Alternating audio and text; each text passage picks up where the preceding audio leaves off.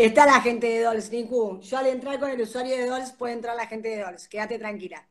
bueno, Maya, presentate. bueno, me presento.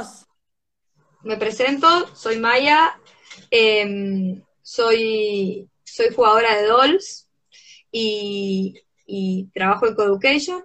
Eh, Coeducation es una consultora eh, que, trabaja específicamente en todo lo que es desarrollo eh, y capacitación Trabajamos mucho con líderes de empresas y trabajamos mucho con individuos, con personas que, están pensando en un cambio de carrera, que están pensando en, cambiar el rumbo, en descubrir sus talentos, en conocerse más, en entender en qué son buenos. Trabajamos con adolescentes en procesos de orientación vocacional.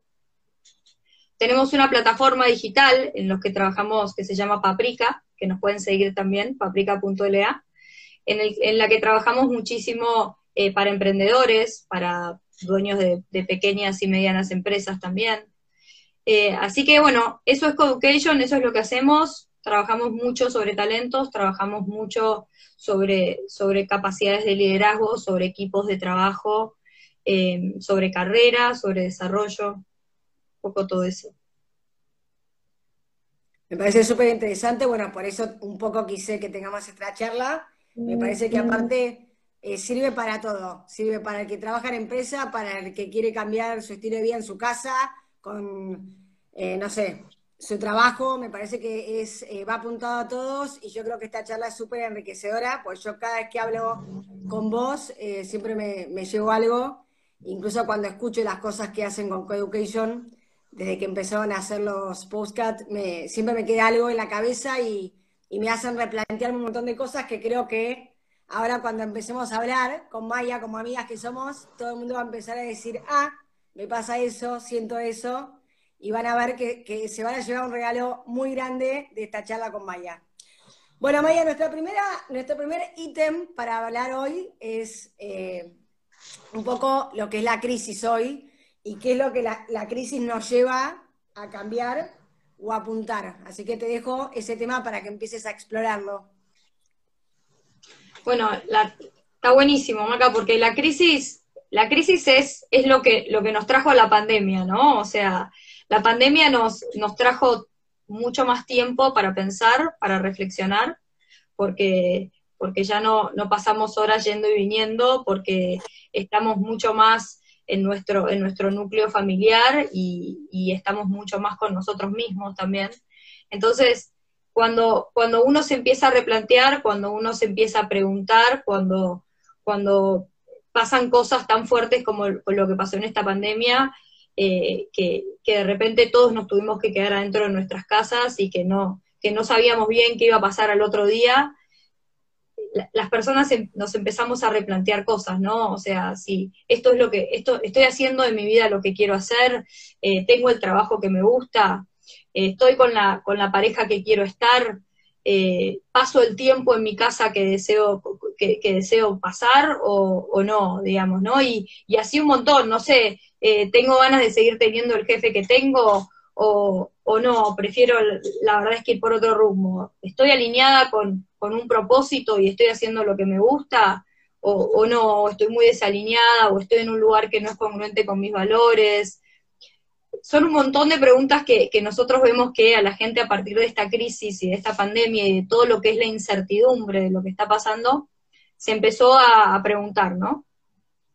Y, sí, y, qué interesante, porque a mí lo que me pasa un poco cuando me, agarran esas, esos debates conmigo misma y digo, bueno, ok, sí, yo no quiero volver a esto o aquello, pero ¿cómo hago? ¿Cómo, o sea, ¿qué acción empiezo a tomar para hacer ese cambio? Porque no es tan fácil, no es que yo digo, ah, no me banco a mi jefe, bueno, mañana renuncio. No puedo renunciar ahora. O sea, ¿quién renuncia ahora? Claro, claro. Totalmente, totalmente. Y eso, y eso es como, la realidad es que para, y ahí vos traes directo el cambio de carrera, ¿no? Como, como algo así fundamental. Para cambiar la carrera, lo primero que hay que hacer es estar dispuesto a tomar mucho riesgo y, y atrás tener un plan, porque nosotros siempre decimos, sí, vos podés dejar tu carrera, tirar todo, decir, mañana renuncio porque no me banco a mi jefe y, y listo. El tema es bueno, hay algunas personas que lo podrán hacer porque, porque estarán en condiciones de hacerlo, y después hay otras realidades de personas que no pueden dejar de trabajar, que, que, que se tienen que mantener a sí mismas, que tienen que mantener una familia, y que no es que de un día para el otro vos decís, bueno, tiro el portazo, me doy vuelta y me voy. Definitivamente para cambiar de carrera hace falta tomar muchos riesgos, ¿sí? Hay que tomar algunos riesgos y hay que, y hay que definir algunas cosas y hay que estar seguro de algunas otras.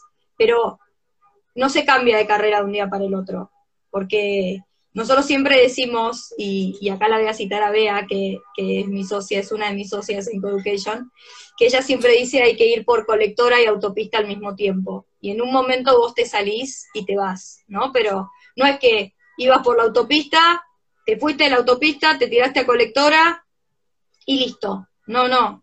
Hay que ir un rato por dos lugares, hay que ir planificando hasta que tomás la decisión y salís.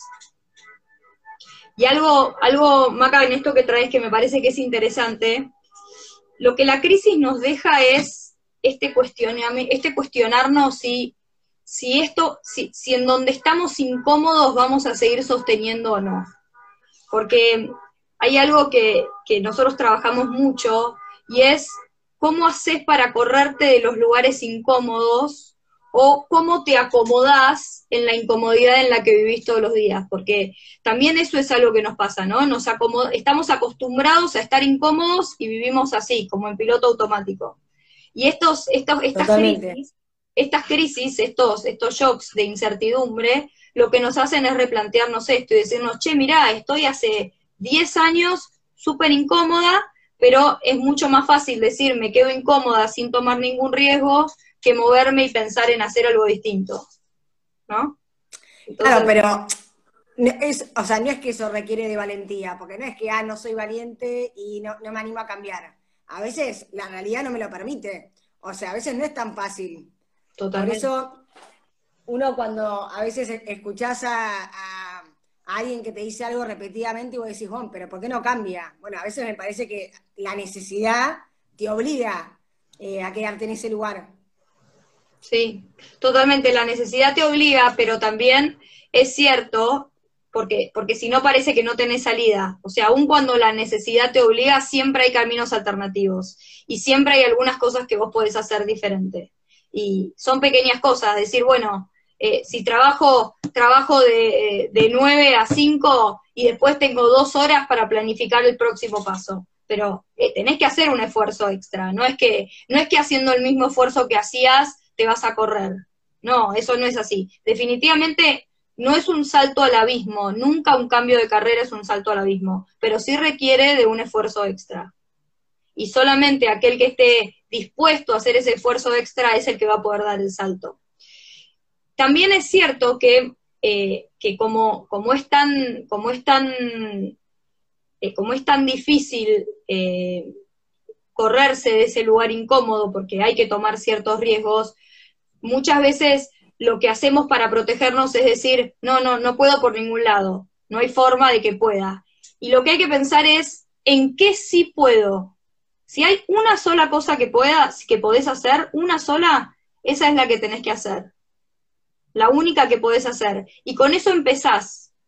Lo que, lo que nosotros recomendamos es encontrar primero el momento, el momento en el que, en el que estés convencido del cambio, porque eh, si no estás convencido del cambio, no es el momento. Y está bien. Y está bien. Sí, aparte, uno, uno para tener la valentía de hacer un cambio de, esa magnitud, obviamente necesita impulso. Entonces, si, el impulso no sale de adentro, es muy difícil. Es que el cambio se hace cuando no aguantas más. El cambio se hace cuando no aguantas más, no se hace antes. Nosotros lo que aprendimos. Bueno, pero yo creo que. Decir, yo creo que la pandemia llegamos a ese, a ese momento de no aguantas más bueno, mucha gente debe haber llegado y alguna otra todavía puede seguir aguantando, ¿viste? Que eso es así. Nosotros decimos, los cambios de carrera no se hacen ni un segundo antes ni un segundo después de que estés listo. ¿No? Y, eso también es importante, porque a veces uno, uno siente que, que le apretan los zapatos, que algo le molesta, pero todavía no está listo para saltar. Y entonces todavía no es el momento, y es válido. No es que siempre tenés que saltar o siempre tenés que estar listo para un cambio a veces estás incómodo esto es lo que podés por ahora y en algún momento podrás otra cosa. Si estás muy incómodo, y esto es como, como, como casi una tarea para aquellos que están muy, muy incómodos del otro lado, encontrá una cosa que puedas hacer distinta, una sola, y con eso empezá. Y después verás si, si, si podés ir haciendo otra cosa más, si podés ir encontrando otra, otra forma, ¿no? Como, eh, no sé, yo conozco, tenemos muchísimos casos de, de, procesos de redefinición de carrera que, que han pasado por, por Coeducation y, y la verdad es que muchos son personas que hicieron el proceso mientras trabajaban en una empresa o mientras, eh, mientras estaban en su, en su emprendimiento y seguían, y seguían trabajando en su emprendimiento hasta que encontraron otra cosa que, les, les, hiciera más sentido y lo empezaron a trabajar y después saltaron. El tema es cuando estás muy incómodo y no haces nada, nada con eso que te está pasando, ¿no? O sea, eh, ahí es cuando, cuando se empieza a generar como esa angustia de, de no aguantar más. Y ahí el cuerpo empieza a pasar factura. Exactamente. Y es real. Sí, claro que sí. Me parece genial la frase la comodidad en la, la comodidad en la incomodidad. Me la noté. Me pareció excelente. Está bueno. Me parece que, muchos están en ese proceso. Después de, bueno, vos hablas con mucha más gente que yo, pero después de escuchar a, la gente en pandemia, eh, ya, la pandemia de por sí nos dio un tiempo de reflexión, pero me parece que eh, escuchando a la gente muchos eh, entraron en esta disyuntiva me parece que está genial eh, encontrar ese... Lo que acabas de decir vos, eh, me parece un tip buenísimo para que la gente se lleve. Bueno, Maya, un poco que también me gustaría que hables, eh, sé que están haciendo un sorteo con Coeducation, bueno, lo hicieron ayer creo, pero me parece que está muy bueno que hables un poco de, del, test que sortean y de los hemisferios y cómo cada uno tiene una predisposición. Me parece que es un tema interesante para que la gente que no tiene ni idea escuche un poco de qué es lo que hacen ustedes también. Buenísimo. Eh, nosotros lo que, lo que hacemos siempre cuando iniciamos cualquier proceso, que es un proceso de desarrollo cualquiera, puede ser de redefinición de carrera, puede ser de desarrollo de liderazgo, puede ser eh, con equipos de, de trabajo, Sí, ahí Flor dice que hagamos otro. Me parece que vamos a hacer uno para la comunidad de Dolce. ¿eh? Quiero ahí que, empiecen a votar las que quieran un, test para la comunidad de Dolce. Yo creo que hay varios que quieren un test de redefinición de carrera. Lo que nosotros decimos es, lo primero, lo primero que, que vos tenés que pensar es quién sos, qué talentos tenés, para qué sos bueno, qué querés hacer en el futuro, ¿no? Y, eh, y para eso necesitas un proceso de autoconocimiento. Y para los procesos de autoconocimiento nosotros lo que usamos es un test, que es el test de Benzinger, que lo van a ver si, sorteamos a la comunidad de DOLS como, como BTSA, que es Benzinger Thinking Styles of Assessment, que lo que trabaja es eh, en descubrir cuáles son tus talentos naturales. Te da un mapa de tus talentos, de, de tus talentos cuando eras joven y te da un mapa de los talentos que usas hoy en tu adultez. Y lo que te Perdón muestra... que te interrumpo. ¿Por qué decís de tus talentos cuando eras joven? Porque no son los mismos que los que tengo ahora.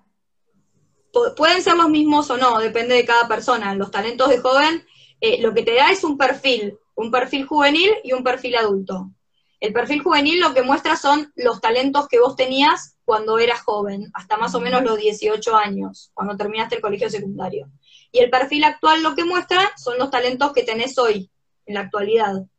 Los talentos que, más que los que tenés, porque no necesariamente son los naturales, son los que pones en juego. ¿Qué quiere decir esto? Nosotros a veces ponemos en juego talentos que no son nuestros naturales. Y los ponemos porque lo necesitamos, porque lo necesitamos para el trabajo que tenemos, porque lo necesitamos para el jefe que tenemos, para, para atravesar la situación en la que estamos, para un montón de cosas. Por ejemplo, no sé, acá hay muchísimas madres. Eh, las madres, cuando somos madres, tenemos que, por lo general desarrollamos mucho lo que es el posterior derecho, que es la parte emocional, la parte empática. Cuando vos ves un perfil de una, de una mujer que acaba de ser madre, tiene ese modo mucho más desarrollado que en otro momento de su vida, ¿sí? Y así es con todo, o sea, cuando tenés un jefe que te requiere detalles, te pones mucho más detallista, eh, cuando, cuando tenés una, trabajas en una empresa que te, te, pone foco en, resultados y en objetivos, te pones mucho más posterior, mucho más frontal izquierdo. Y no sé, cuando, cuando estudias por allí una carrera mucho más relacionada con, con la creatividad y con la imaginación, te trabajas muchísimo el frontal derecho. O sea, hay circunstancias en la vida en donde vos podés desarrollar un modo más que otro, ¿sí? Pero lo que dice este modelo es, vos nacés con talentos naturales. Y vos vas a ser muy talentoso y muy feliz cuando uses esos talentos naturales. Y lo que hace este test es mostrarte cuál es tu perfil juvenil para ver cuáles eran las habilidades que vos usabas cuando eras chico y mostrarte el perfil actual, que lo que te muestra son las habilidades que tenés hoy. Y lo que te dice es, fíjate si hay una diferencia entre un perfil y el otro, Puede ser que el perfil juvenil sea más natural, puede ser que no. Hay gente que el perfil juvenil no es natural porque, porque ha tenido ambientes no enriquecidos o familias que no le han permitido desarrollar los talentos que eran naturales. Y hay personas que no tienen un perfil natural de adulto. Y hay algunas otras personas que nunca trabajaron en su talento natural, ni en su perfil juvenil, ni en su perfil actual.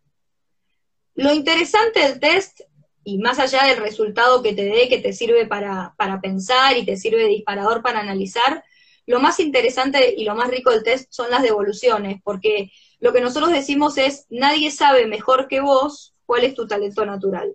Y nosotros te podemos decir cuáles son los talentos que estás usando hoy con el test, pero solamente en esa devolución y con, con lo que vos nos cuentes de vos y con las preguntas que nosotros te hagamos, vas a poder entender en dónde está tu talento natural. Y una vez que encuentres tu talento natural, por ahí tenés que ir.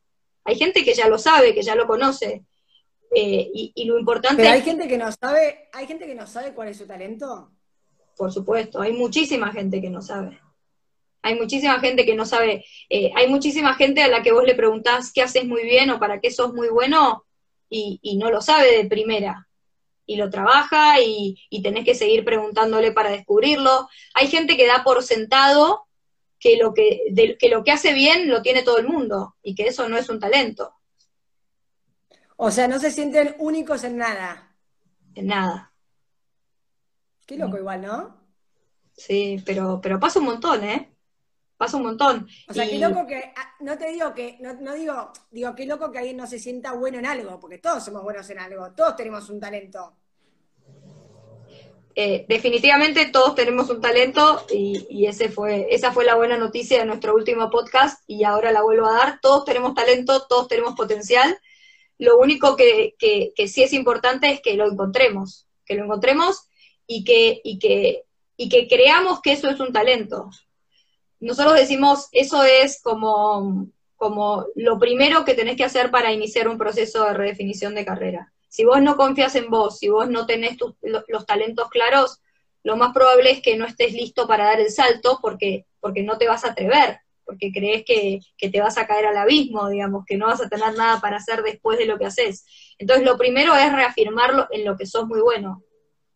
Ese es como el primer paso. Bueno, yo, yo cuando hice el curso de coaching, una de las cosas que decían era que todos éramos líderes. Y entonces se armó un debate, porque la gente decía, no, no, líder se nace. O sea, no, no podés, eh, no podés, em, el que no es líder no es líder. Y yo tenía esa creencia y ese prejuicio, y yo pensaba que uno nacía siendo líder.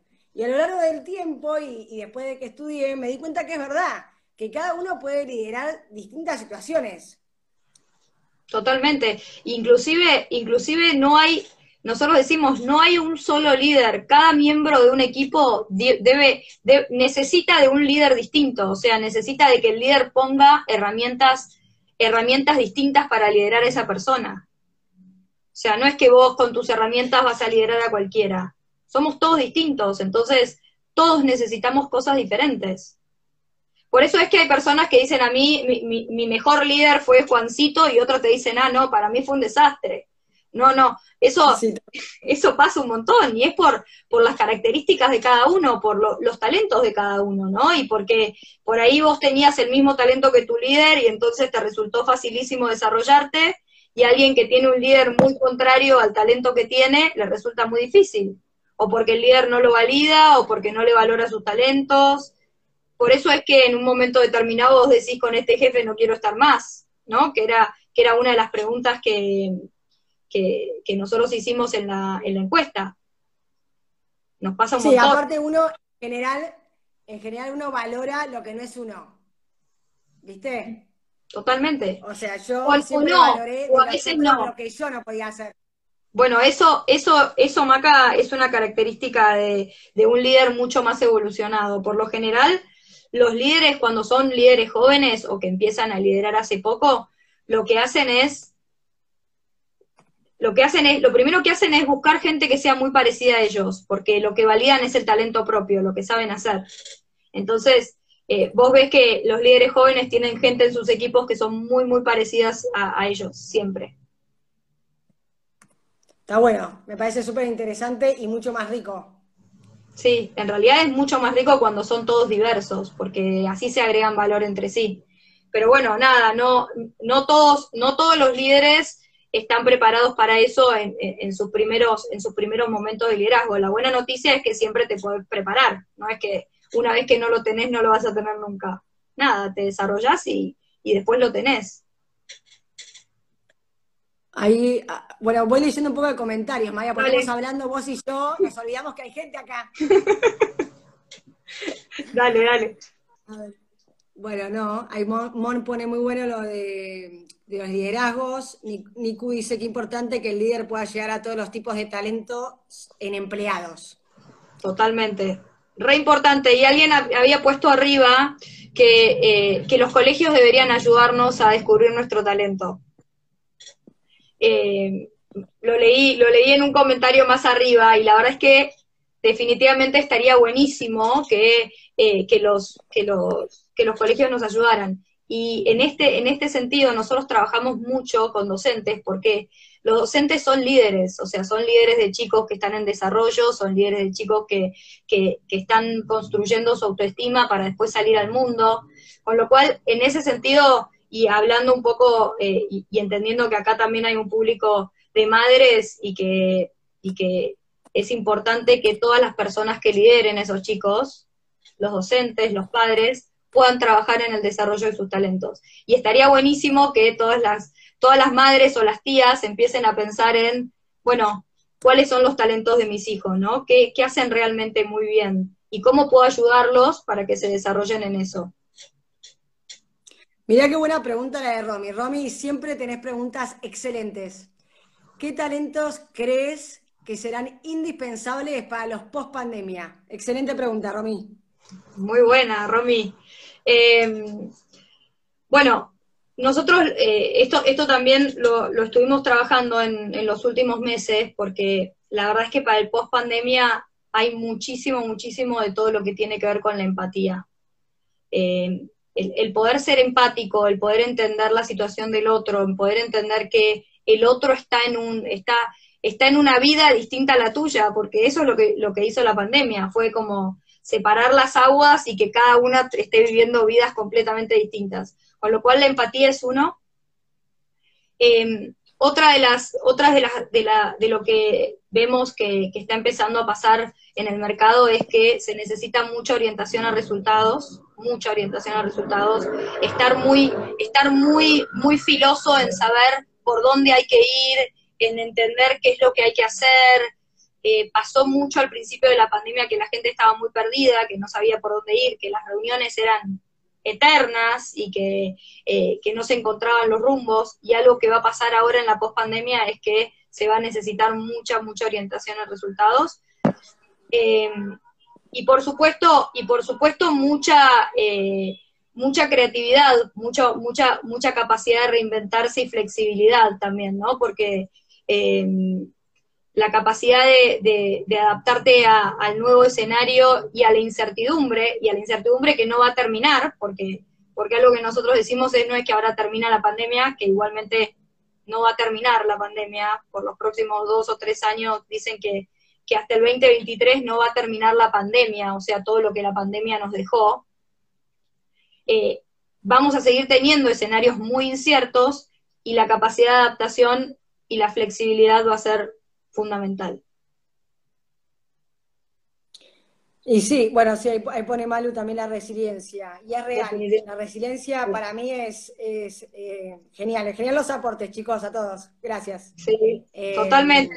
Resiliencia, que es la capacidad de, para los que no saben qué es resiliencia, la capacidad de levantarte y seguir adelante eh, va a ser fundamental, ¿no? De, sobre todo, sobre todo en un contexto país como el que nosotros tenemos acá en Argentina, en el mundo definitivamente, pero, pero nosotros principalmente. Mira, ahí justo está Lule. Hola Lule, qué bueno que estés. Yo el otro día hablando con Lule, que, hacemos varias charlas filosóficas, decíamos, de, yo le contaba que cuando salgo a correr, ahora en pandemia, me copa escuchar cosas que me interesan. Y mi cabeza empieza, se me ocurren ideas brillantes, que no se me ocurren estando en casa sentada en el sillón. Y hablando un poco con Lucas, él había leído todo un, estudio sobre eh, cómo como la cabeza, cuando está en actividad, tiene como, como que se abre e-, ese, ese lado como... Eh, Más creativo. visionario, creativo. Y yo no me considero muy creativa, entonces cuando ustedes empezaron a sacar con Coeducation los podcasts, yo me iba corriendo y los escuchaba y, llegaba de correr y tenía mil ideas que se me ocurrían después de haber escuchado eh, todas las cosas que ustedes hablan entre ustedes tres, que me pareció brillante. Y dije, ¿cómo uno tiene que empezar a eh, eh, experimentar eso? O sea, de, estar en actividad pensando, no importa corriendo, puede ser caminando, en bici, pero como que abras tu lado creativo con algo que te guste. No tiene que ser corriendo, puede ser pintando, puede ser escuchando música. Totalmente. Totalmente. Y lo bueno, Maca, cuando, cuando pasan esas cosas y cuando te aparecen así como como momentos de mucha creatividad, es importante llegar a tu casa y agarrar un cuadernito y escribirlo. Escribir esas cuatro o cinco ideas para que, para que esas ideas no se pierdan, porque, porque en algún momento las, las podés necesitar. Ahí, Totalmente, yo lo, es más, yo lo hago. Sí, es que es re importante. Y volver cada tanto al cuadernito, porque si no se, se, van perdiendo. Ahí leo que dicen qué actitud, eh, qué actitud podemos tomar en estos nuevos escenarios. Y definitivamente creo que hay una actitud que es fundamental en este nuevo escenario más que nunca, que es la actitud de aprendizaje, que, es, que tiene mucho que ver con la resiliencia eh, y, tiene que ver con, con, esta capacidad de aprender de lo, que, de lo que no te salió, de lo que te cuesta, de lo que no te gusta, de lo, de lo que ya no querés volver, porque eh, nosotros decíamos a qué no querés volver después de esta pandemia. Y si no querés volver, no vuelvas no, no esperes a que la pandemia pase y después te acomodes. No esperes a eso. Hacé algo distinto, aunque sea una cosa que no tiene que ser renunciar a tu trabajo y tirar todo lo que tenés por, por la borda. No, pero por lo menos hace una cosa que te permita decir, me estoy moviendo un poco. Esto que acá es Maya, se los recomiendo a todos porque yo lo hice y no saben lo que me ayudó. O sea, noten a qué no quieren volver después de la pandemia. O sea, siéntense cinco minutos, piénsenlo y les juro que es algo liberador. A mí me pareció liberador. Es más, me lo anoté y le escribí a Maya y se lo dije. Me dijo, qué bueno que lo tengas tan claro. Bueno, sigo con las preguntas. Acá hay alguien que dice, yo creo que la incomodidad también hace el crecimiento. Definitivamente, o sea, no hay otra forma de, de, crecer que no sea estando incómodo. La gente que está cómoda para siempre no se mueve no se mueve. De hecho, nosotros tenemos un, líder que trabaja con nosotros que dice, estoy tan cómodo donde estoy que tengo miedo que se den cuenta. Porque en cuanto, en cuanto se dan cuenta que estás cómodo, te mueven. No, no, la gente no se desarrolla si está cómoda. Con lo cual sí, la incomodidad es fundamental. y aparte la realidad que, que uno sí o sí, sí o sí tiene que estar incómodo para cambiar. Si no, si no es como que te, aunque, aunque no seas re feliz, pues yo aparte creo que son momentos, no es eh, eterna la felicidad. Eh, me parece que en esos momentos en que algo te hace ruido y no, no podés, eh, o sea, no podés no observarlo. O sea, sí o sí hay que hacer algo. hay que pasar a la acción. Bueno, acá te pregunta Gaby, a mí me pasaba que la creatividad me venía en los sueños. ¿Hay alguna explicación cerebral de la, de la creatividad y los sueños? Buah, qué buena pregunta. Re difícil y la verdad es que no la sé, no sé, no lo sé eso. No sé si hay alguna relación, no sé si hay alguna relación, eh, y, y, y, Gaby debe ser muy creativa, creo que nunca me pasó, eh, que en los sueños me viniera creatividad, pero, pero lo que sí está probado es que con el ejercicio viene la creatividad, eso sí lo sé, lo de los sueños no, habría que investigarlo. Vamos a hacer otra charla, Gaby, te vamos a investigar eso. Ahí te preguntan, May, ¿cuándo sabes que el cambio fue bueno? ¿Qué evidencias le, eh, le dicen que hicieron un buen trabajo? Bueno, muy buena pregunta. Em, los cambios son buenos cuando vos sentís que estás energizado. Si vos haces un cambio que, que, te quita más energía que el anterior, lo más probable es que no hayas hecho un buen cambio. Nosotros decimos, cuando vos trabajas en tus talentos naturales, cuando estás trabajando en tu talento, fluís. Estás pleno. Podrías estar todo el día haciendo eso. Y acá que hay un montón de mujeres deportistas, ¿vieron la sensación de después de hacer deporte? Que uno está energizado, que no importa si entrenaste a las 10 de la noche y trabajaste todo el día, después de, entrenar estás como, como que podrías volver a empezar el día lleno de energía. Bueno, cuando uno trabaja en su talento natural, siente esa misma sensación. No te duele la cabeza, no te pones de mal humor, no estás con ganas de irte a dormir, ¿sí? Y eso es lo que te va a mostrar si el cambio que estás haciendo es bueno o no para vos, ¿no? O sea, cómo, cómo, te, sentís, cómo te sentís respecto de tu energía. Ahí, te pusieron gracias por la respuesta. Bueno, me parece que tenemos muchos más temas para hablar, porque a mí estos vivos siempre se me quedan cortos, ¿no? O sea, la gente igual puede seguir preguntando, pero yo voy a seguir con el orden de mi entrevista. Hay que poner el deporte genera endorfinas y eso es la sensación de bienestar. Sí, totalmente, es real. Bueno, otro, bueno, al margen de todo lo que trabaja Maya con Coeducation, después de verdad hay cosas re interesantes para que miren, ¿sí? Aparte es genial porque o salís a correr y lo escuchás, o estás cocinando y lo escuchás, lo pones de fondo, eh, son cosas que realmente suman, ¿sí? Eh, me parece súper interesante que puedan eh, llegar a encontrar ese momento como algo de aprendizaje, no como, uy, lo tengo que escuchar, no como un compromiso, ¿sí? Yo a María se lo pasé, María, vos te lo pasé, me parece que lo que hacen con Coeducation está bárbaro, me parece que a veces nos olvidamos de esas cosas que por ahí nos parecen normales y no son normales. Entonces hay que empezar a estar alerta eh, sobre eso. Bueno, Mike, quiero un poco que, me digas vos, eh, que trabajas con empresas, que trabajas con bueno, adolescentes, con un montón de gente, ¿qué ves? Eh, ¿cómo, viene, ¿Cómo viene la situación post pandemia ¿sí? de la gente y, sus estados de ánimo y qué piensan hacer y sus proyectos? Bueno, eh, la verdad es que empezamos, empezamos con, gente muy desorientada, con gente eh, que, no sabía bien para dónde ir, que no entendía bien cómo era esto de trabajar en tu casa y, no ver al equipo y liderar al equipo sin verlo y perder el contacto diario, ¿no? Y, con gente con mucho miedo, con mucho miedo por lo que estaba pasando. Y ahora, eh, y es increíble porque esto, esto va cambiando y a la vez y a la vez empezamos a ver en el resto del país, que es, es, donde ahora está empezando a llegar el virus, que antes no había, estamos empezando a ver que la gente está como estábamos nosotros en marzo, acá en Buenos Aires, y acá la gente en Buenos Aires empezó a mover, ¿no? Y ahora está pensando en cómo seguir adelante, en qué nuevos proyectos se pueden emprender, eh, dónde están las oportunidades, porque independientemente de que tenemos un país muy complicado, siempre aparecen oportunidades y una de las habilidades, volviendo a las habilidades que se van a requerir, es esta, ¿no? La alerta a las oportunidades, el estar atento a qué es lo que se necesita. Siempre después de las crisis aparecen nuevas oportunidades, siempre. Aparecen nuevas necesidades, eh, nuevos deseos, y lo que vemos es que la tecnología vino a cubrir una gran, gran parte de las cosas y hay una parte humana que, que la tecnología no, no puede cubrir y que y que vamos a necesitar que todos desarrollen muchas más habilidades relacionadas a, lo que tiene que ver con lo humano, ¿no? A la empatía, al, acompañar en, eh, al, acompañar al otro para desarrollar algunas habilidades en estos momentos de crisis. Em, me parece que viene por ahí, ¿no? Que viene un poco por...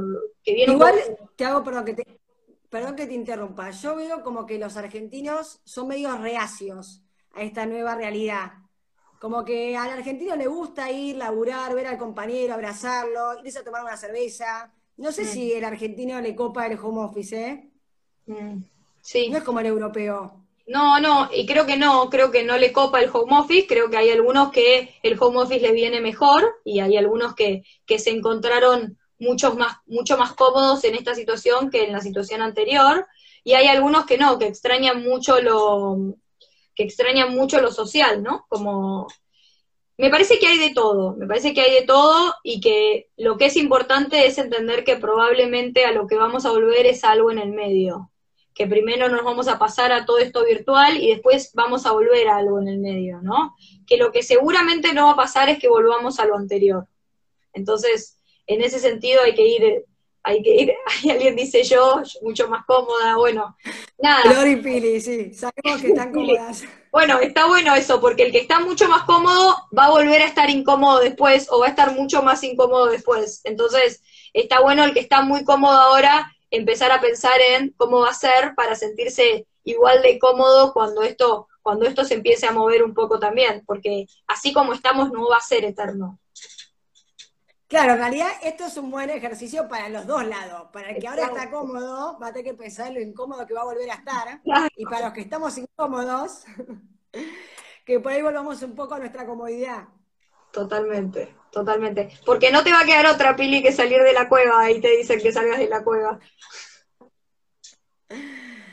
Yo creo que igual, eh, al margen de nuestros chistes internos, creo que, bueno, acá, acá Andrea también pone que los colegios también, sí, yo creo que va a ser, eh, bueno, hay mucha gente que, bueno, por ahora dice que por ahí volvemos al colegio, o sea, y por, otros dicen que hasta mitad del año que viene no volvemos. Entonces yo creo que hay que encontrar un equilibrio, ni una cosa ni la otra, ¿no? Sí, sí.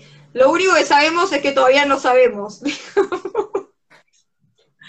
la gran incertidumbre. Claro, que esto tiene que ver con la incertidumbre, ¿no? Y, también está esto de el poder ir viviendo el día a día, porque esta, esta cosa de, de la planificación estratégica a 5 o 10 años, no, no, ya no está tan fácil. O sea, ahora es es mucho más, es mucho más ahora, es mucho más eh, en el corto plazo. Y, la realidad es que eh, está, bueno, está bueno empezar a pensar que, hay que ir viviendo el presente, ¿no? Hay que ir viviendo el presente y ir viendo cómo, cómo se van moviendo las cosas también. Sí, ahí Malu pone, eh, no podemos controlar todo, y es real, porque uno vivió tanto tiempo acostumbrado a un modelo que por ahí pensar en otro es como que nos da miedo, incluso lo pensás y si no puede ser. Yo, o sea, uno hoy, con siete meses de, pandemia, nadie creía que íbamos a estar siete meses eh, encerrados. Y todos nos volvimos a... Todos nos reinventamos porque todos tuvimos que encontrar una manera de hacer lo que hacíamos de otra manera. Totalmente. Entonces, volvemos al principio de la charla, la crisis que nos generó, y nos generó un cambio, positivo o negativo nos generó. Sí, y, en ese sentido, algo que nos generó es que nos tuvimos que acomodar. O sea, es como que no, eh, no, no, nos quedó otra más que acomodarnos a la nueva realidad. Y esto lo que nos desarrolló fue una capacidad de adaptabilidad eh, que, antes, que antes por allí no la teníamos, y, creo que Malu había dicho la resiliencia, ¿no? Saber que pase lo que pase, nos vamos a tener que levantar, porque acá lo importante es que, es que sigamos todos adelante, sigamos todos vivos, sigamos todos con salud. Entonces, hay una cosa de, supervivencia, ¿no? En estos momentos de crisis. Sí, yo creo que un poco, volviendo al tema de nuestros jefes, eh, en, en la encuesta que hicimos vía Instagram, mucha gente no quiere volver a su vínculo con su jefe.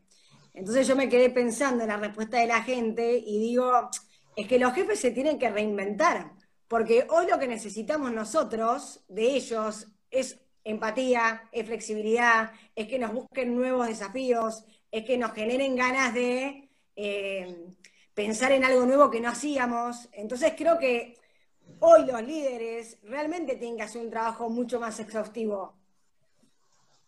Totalmente, tienen que hacer un trabajo enorme. Yo acá les quiero dar a todas, eh, a, las, a, las que son líderes, les quiero dar una buena noticia, a las que no lideran y, y, tienen líderes, les voy a dar una mala noticia y es que el liderazgo se hace de a dos.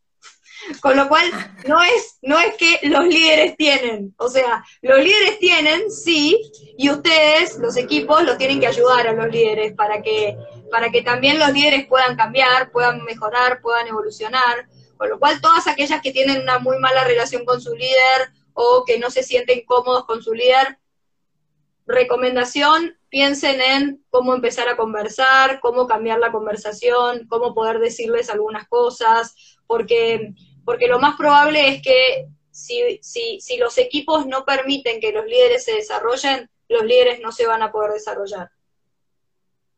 Así que acá hay como una responsabilidad. Gran punto porque estamos en esta nueva realidad y la nueva realidad requiere de todos, porque ya creo que el trabajo dirigido no, va más, ya es arcaico. No, no, totalmente, totalmente, porque además, si vos tenés un líder que tiene que hacer todo, va a tomar todas las decisiones por vos, o sea, vos perdés el control sobre vos, perdés el control sobre tu carrera, perdés el control sobre tu desarrollo. Y nosotros lo que decimos es, no, no, el control de tu desarrollo lo tenés vos, apropiate, apropiate de, apropiate de tu carrera, apropiate de tu desarrollo, apropiate de tu formación, apropiate de, tu, de tu incomodidad y decís, ¿sabes qué? No me gusta más esto y voy a hacer algo para cambiarlo. No pongas todo afuera, no esperes todo de los otros. Fíjate qué podés hacer vos. Bueno, es la gran frase de cuando algo no va y, y las cosas no cambian y uno dice, bueno, antes tengo que cambiar yo, porque lo otro no cambia, o sea, el otro sigue igual. Si no cambio yo, las cosas siguen igual. Sí, yo tengo un, cuento una vez que tuve, tuve un, un coachee que vino a una sesión de coaching y me dijo, mira, yo vengo a esta sesión de coaching porque, porque mi jefe no me da lo que quiero. Bueno, ¿y eso cómo se trabaja? Porque nosotros en esta sesión no podemos trabajar para que tu jefe haga lo que vos querés que haga. O sea, podemos trabajar sobre qué podés hacer vos para cambiar la relación con tu jefe, pero no para que tu jefe cambie. Tu jefe no va a cambiar. ¿No? Y esto es, bueno, ¿cómo podés hacer vos para salir del lugar de me tienen que dar, ¿no? De, yo no puedo hacer nada, me todos los otros me tienen que dar. Eso, eso quedó viejo, eso ya no, eso ya no se usa más, eso, eso no es así. Los planes de desarrollo en las empresas se hacen en equipo, entre tu líder y vos. No, no, no esperes que tu líder te diga dónde vas a tener que ir después. Bueno, lo que pasa es que también esto es un ida y vuelta, porque también uno a veces siente que es injusto, que espera un reconocimiento de su líder. Es. Claro, sí. Es, complicado.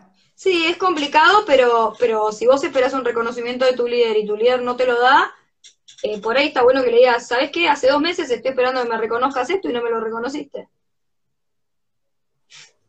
Bueno, sí, hay que ver esa conversación, hay que trabajarla. Claro, claro, claro, pero hay que ver los modos. más fácil de lo que pensamos. El otro día hablaba con Romy y decíamos que un poco lo que hace la pandemia es que te genera una incertidumbre, porque vos empezás a trabajar sobre proyectos, decís, bueno, el año que viene voy a hacer esto, voy a hacer aquello, pero en realidad no sabés si lo vas a poder hacer. Entonces es como que a veces sentís que estás por ahí eh, trabajando en algo que por ahí ni se da. O sea, ¿cómo, qué podemos hacer con eso? Bueno, sí, esa es la frustración, ¿no? Es como, como, como la tolerancia a la frustración. La realidad es que hay que tener paciencia y hay que ser resiliente y hay que tener capacidad para levantarse y seguir adelante, ¿no? Porque eh, nosotros hablamos en el test de una, de una habilidad que se llama la determinación. La determinación es la capacidad que vos tenés de ponerte un objetivo y ir hasta ahí sea como sea, ¿no?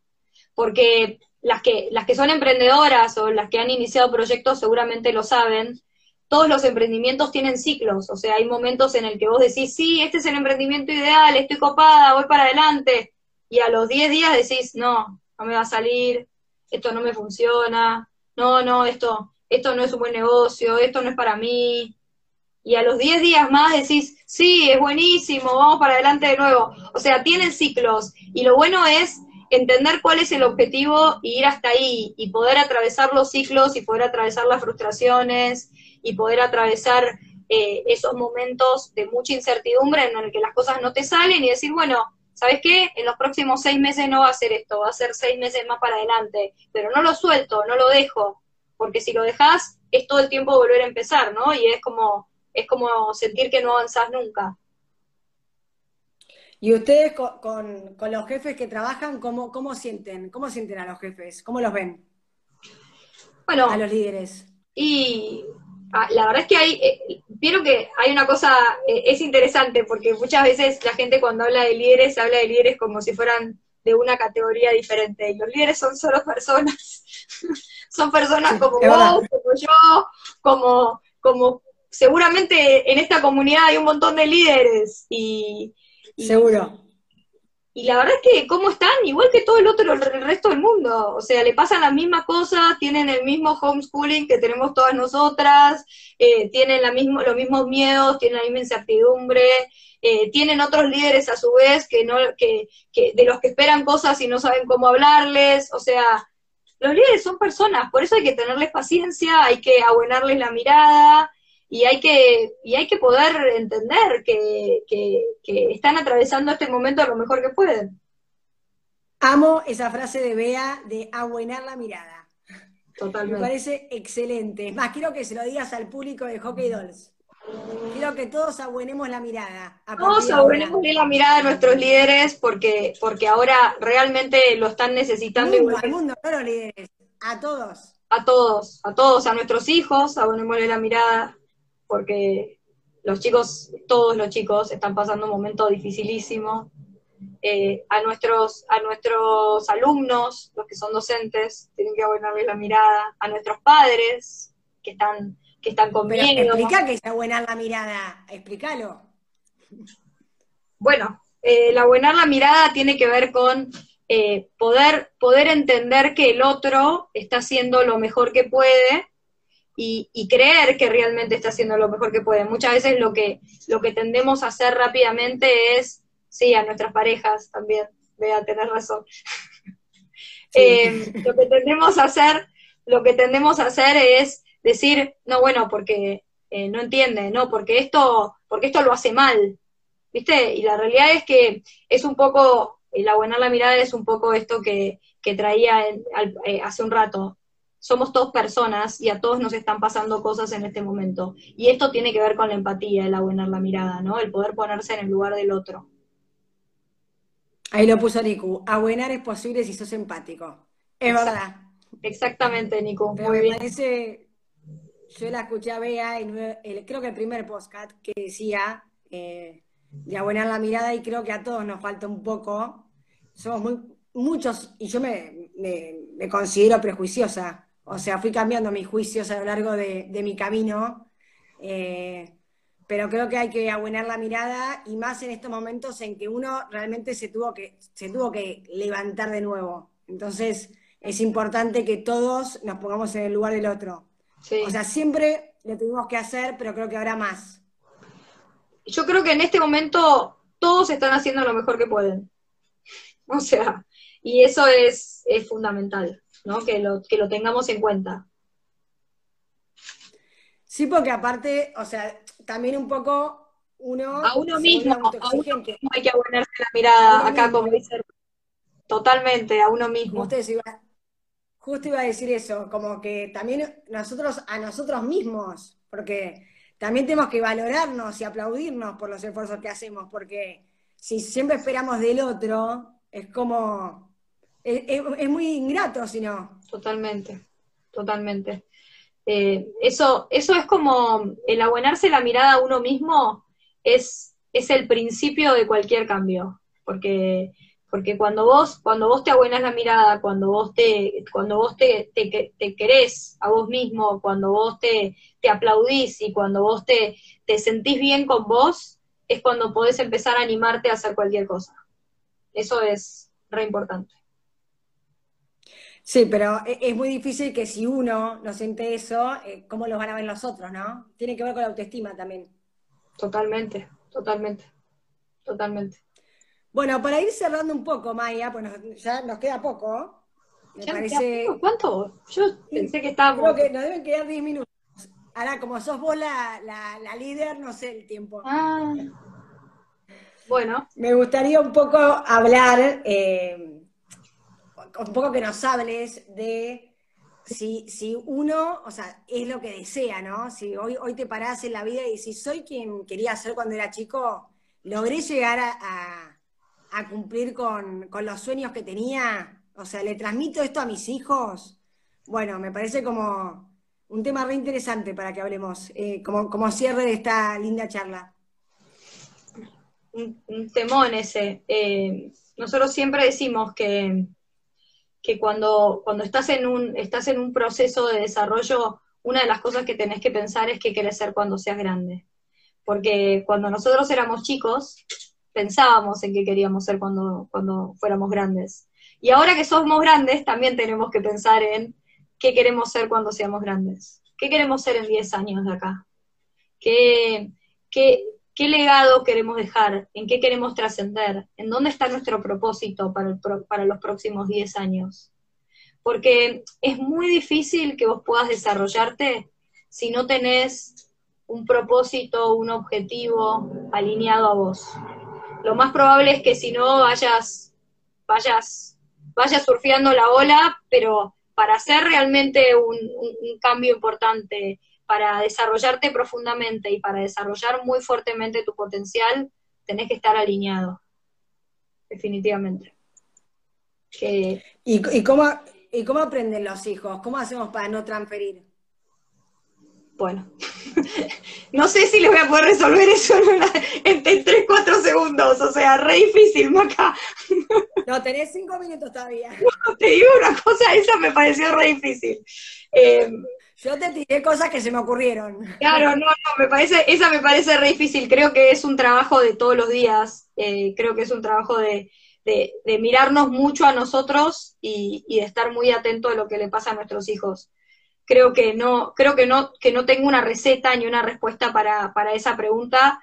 Eh, solo tengo algunos tips, que son, estate muy atento a lo que te pasa a vos, porque cuando vos estás bien, tu hijo te ve bien, te ve feliz, y, y cuando vos estás mal, tu hijo te ve mal, te ve infeliz, y esa es la forma que cree que uno tiene que estar. Entonces, es muy importante la, imagen que le damos. Nosotros decimos, si vos amás tu trabajo, tu hijo va a amar trabajar. Si vos odias tu trabajo, tu hijo lo más probable, y si siempre hablas mal de tu trabajo, lo hijo, tu hijo lo más probable es que piense que, que, que es un, que, que trabajar no está bueno, digamos. Y la verdad es que uno puede trabajar de lo que ama. Lo tiene que construir, lleva tiempo, lleva un montón de tiempo. Eh, no se hace un día para el otro, pero siempre hay tiempo para construirlo, siempre. Yo siempre cuando están en los torneos en Hockey Dolls y veo a las madres que traen a los hijos, bueno, ya cada vez los traen menos porque usan el día para ellas mismas, ¿no? Pero bueno, al margen, cuando empecé, hace 10 años, siempre era un día familiar venían a jugar al hockey y venían con los hijos. Y, me parecía lindo, porque también es como que los hijos agarran ese espíritu, no importa si después jugar al hockey o no, pero agarran el espíritu de qué lindo es un sábado pasar el sábado en el club con mi mamá, con mi papá, eh, verlos jugar, y, vas transfiriéndolo. Ojo, puede pasar que después tu hijo no quiera hacer deporte, ¿no? Por eso no hay que transferir. Pero me parece lindo como inculcarle tu estilo de vida que a vos te gusta, que él también lo, pueda sentir como vos. Totalmente, creo que, creo que independientemente de que, después tu hijo puede elegir lo que te gusta a vos o puede elegir otra cosa, lo más importante es mostrarle que vos tenés momentos de, felicidad y momentos en los que haces cosas que disfrutas mucho, para que ellos también intenten buscar esos momentos a lo largo de su vida, ¿no? Que, es, lo que, es lo que todos queremos para nuestros hijos, que sean felices. Sí, sí, yo creo que lo que no es bueno es cuando los padres imponen, o sea, o sea, imponen a sus hijos lo que ellos quieren, porque ahí los limitás mucho también y los presionás mucho. Mira, yo hago procesos de orientación vocacional, en Coeducation hacemos procesos de orientación vocacional, y, hacemos mucho trabajo con los padres, porque muchas veces los padres vienen, traen a los chicos a un proceso de orientación vocacional y lo que quieren es que los chicos estudien, no sé, ingeniería o estudien, no sé, sistemas o estudien algo específico, porque esa es la carrera del futuro, porque eso es lo que le va a dar trabajo, porque, no sé, por un montón de cosas. Y lo que nosotros trabajamos es, bueno, mira, trabajemos sobre las expectativas que los padres tienen con los chicos, porque los chicos van a tener que hacer lo que, lo que les salga bien a ellos, lo que les guste, ¿sí? Lo que, lo que, lo que los haga sentir bien, lo que los haga ser felices para adelante. Con lo cual, ahí, ahí es muy importante que podamos, eh, que podamos tener, tener un poco las expectativas nuestras puestas sobre nuestros hijos bien seteadas, ¿no? Para que no nos pase eso. Yo, incluso yo creo que los hijos. Yo no sé cuánto tiempo nos queda ni cómo me fijo, Maca, de eso. y ya se debe estar terminando. Es más, en general te aparece cuando se termina, te dice, quedan dos minutos. Los talentos. El cartelito? No, no me dice todavía, no me dice. Los talentos heredan, dice Niku. Bueno, no sé. Voy a preguntar, Niku. Está muy buena la pregunta. No sé si se heredan, sí veo que hay algunos algunos chicos que se parecen a sus padres y otros chicos que no, así que no, no sé si se heredan, pero eh, creo que cada uno es diferente. Y, y, de hecho, sí, las madres que tengan más de un, de un hijo, las tías que tengan más de un sobrino, se van a dar cuenta que uno y el otro no tienen nada que ver, con lo cual, no sé, se heredan, lo que sí se heredan son, son, son las actitudes, ¿no? Porque eso se copia. Entonces, eh, por eso es tan importante mostrarles actitudes positivas a los chicos, porque eso sí se copia. Bueno, ahí, ahí Flor justo puso, cada hijo es distinto, y es verdad, porque todos cometemos el error, bueno, yo no tengo hijos, tengo sobrinos, de decir, no, porque tu hermana era, y todo el tiempo estamos comparando, es impresionante, bueno, a mí me pasa. Y, te cuento a mí. Lo que dice Maya. yo me tengo mellizos, los comparo de que nacieron, pobrecito. Bueno, claro, con mellizos es complicadísimo. complicadísimo, complicadísimo. Pero bueno, Maya, me parece que nada, que la charla estuvo bárbara, la gente está recopada, interactuamos un montón. Varios quieren una segunda parte de la charla. Bueno, dale. Vamos con una segunda. Así que y vamos a sortear un test, ¿eh? Así que estén todas atentas en la comunidad de Dolls que vamos a sortear un test. Ah, ¿está confirmado? Sí, confirmadísimo. Lo acabo de confirmar. Bueno, a la comunidad, chicos, tenemos un test que sortea Coeducation para la gente de Hockey Dolls y amigos. Así que estén atentos que en la semana les vamos a contar cómo participar. Nos quedan 27 segundos, Marta. Bueno, Nico, te, te debo la respuesta. Eh, bueno, eh, escuchen a Coeducation, síganlo, de verdad es súper interesante. Escuchen los podcasts que hicieron, porque uno es mejor que el otro. Eh, yo, Maya, te agradezco un montón que hayas estado con nosotros y a todos los que nos acompañaron, muchas gracias y buen fin de semana largo para todos.